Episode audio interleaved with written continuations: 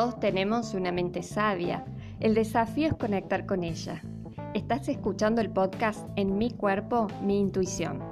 Saber más de nosotros mismos, nuestros estados mentales, emocionales y cómo se relacionan entre ellos nos ayuda a ganar equilibrio, profundidad e integrar nuestras experiencias vitales significativas. La mente sabia es más que un razonamiento y más que una sensación. Incluye el conocimiento intuitivo. Es esa sensación que viene del cuerpo y decimos, parece que el cuerpo me lo pide. Cuando se toma una decisión con la mente sabia, la persona tiene la certeza, porque así lo siente y lo sabe, que se trata de lo verdadero o válido.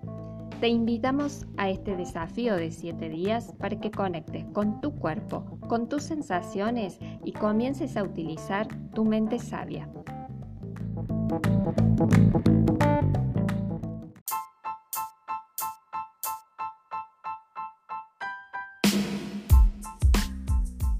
¿Alguna vez sentiste un nudo en la garganta que no te dejó que te expresaras como hubieses querido?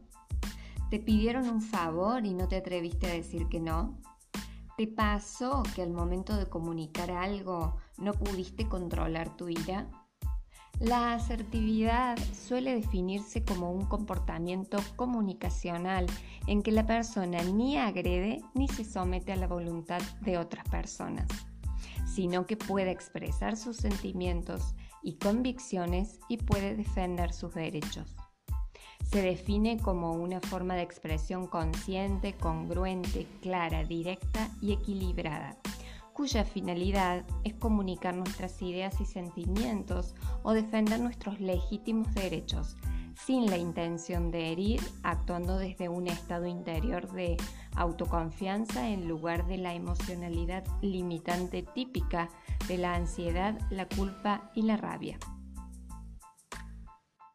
Los derechos asertivos básicos que tiene toda persona son ser tratado con respeto y consideración, tener y opinar expresiones propias, sentimientos y emociones, incluido el enfado, expresar talentos propios e intereses a través de cualquier medio, derecho de equivocarse, derecho de marcar tus prioridades para satisfacer tus necesidades, derecho de ser tratado como una persona adulta capaz sin paternalismos, derecho de ser escuchado y tomado en serio, derecho de ser independiente, derecho de pedir a alguien que cambie su conducta cuando viola derechos ajenos, derecho de cambiar de opinión, derecho de no saber o entender algo, derecho de decir no sin sentirse culpable o egoísta. La invitación del día es que te observes y registres cuál de estos derechos te cuesta ejercer cuál de estos derechos necesitas devolverte. A continuación te dejamos un ejercicio práctico de comunicación asertiva.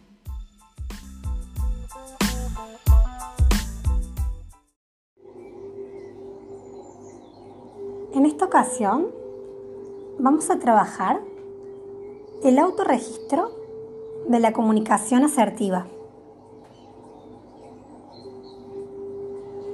Te voy a pedir que evoques alguna situación donde te has comunicado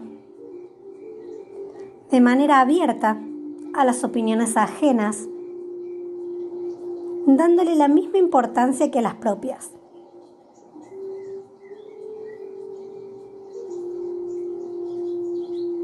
Donde has podido percibir el respeto hacia los demás y hacia vos mismo, pudiendo aceptar que la postura de los demás no tiene por qué coincidir con la tuya.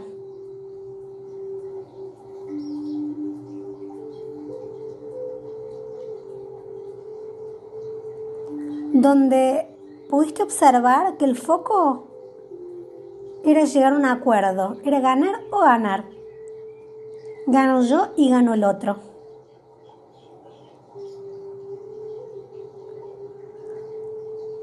Donde has podido ser tolerante. Ese diálogo donde has podido aceptar tus errores.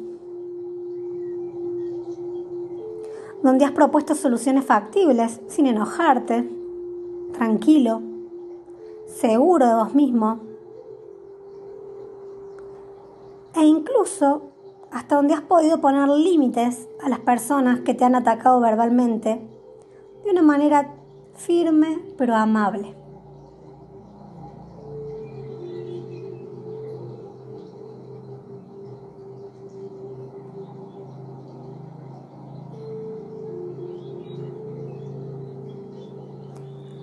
Permitite observar cómo elegiste hablar en el momento de defender tus propios intereses, cómo expresaste tus opiniones y sentimientos libremente, tus deseos, tus necesidades.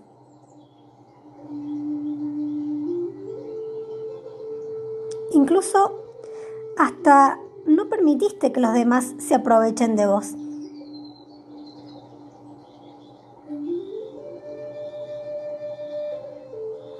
Quizás podés notar que has sido capaz de elogiar a la persona con la que estabas hablando. O quizás te animaste a pedirle un favor o hacerle alguna petición con tranquilidad.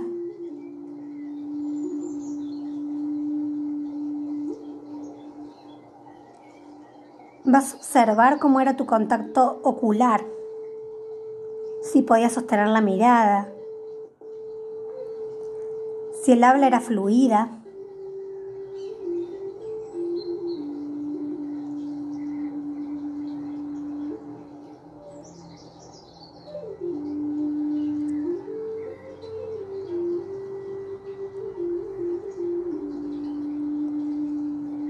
Ibas a percibir qué emociones y sensaciones corporales te visitaron al comunicarte de esta manera.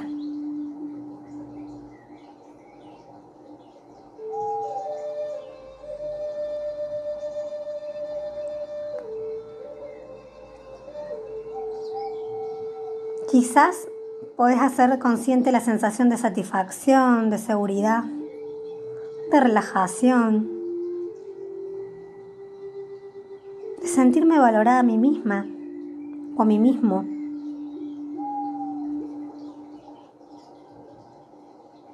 Vas a percibir ahí tu sensación de dominio.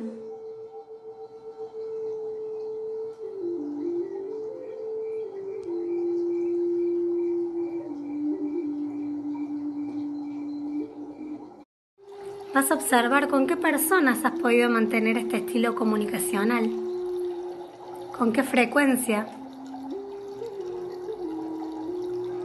y qué tienen en común estas personas, si hay algún rasgo que puedas encontrar en común.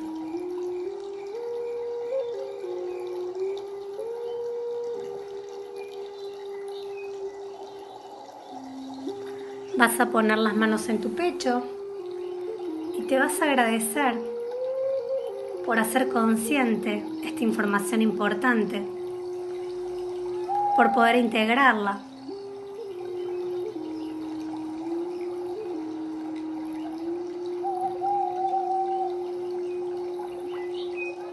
Y cuando creas que es tu momento, vas a hacer contacto con los sonidos del entorno.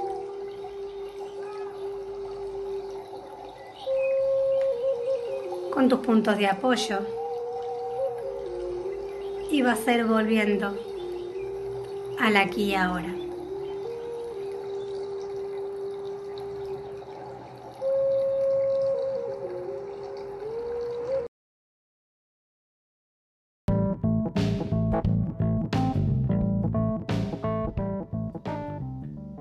Recordamos el pasado no solo mediante imágenes, palabras e historias, sino también a través de hábitos de tensión, de movimiento y postura.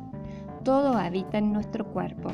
Así llegamos al final de este episodio del desafío de 7 días en mi cuerpo, mi intuición. Si quieres conocer más sobre nuestros cursos, seguinos en Instagram, IPSE Profesionales Pensando en Vos y Centro Valle. Gracias por acompañarnos.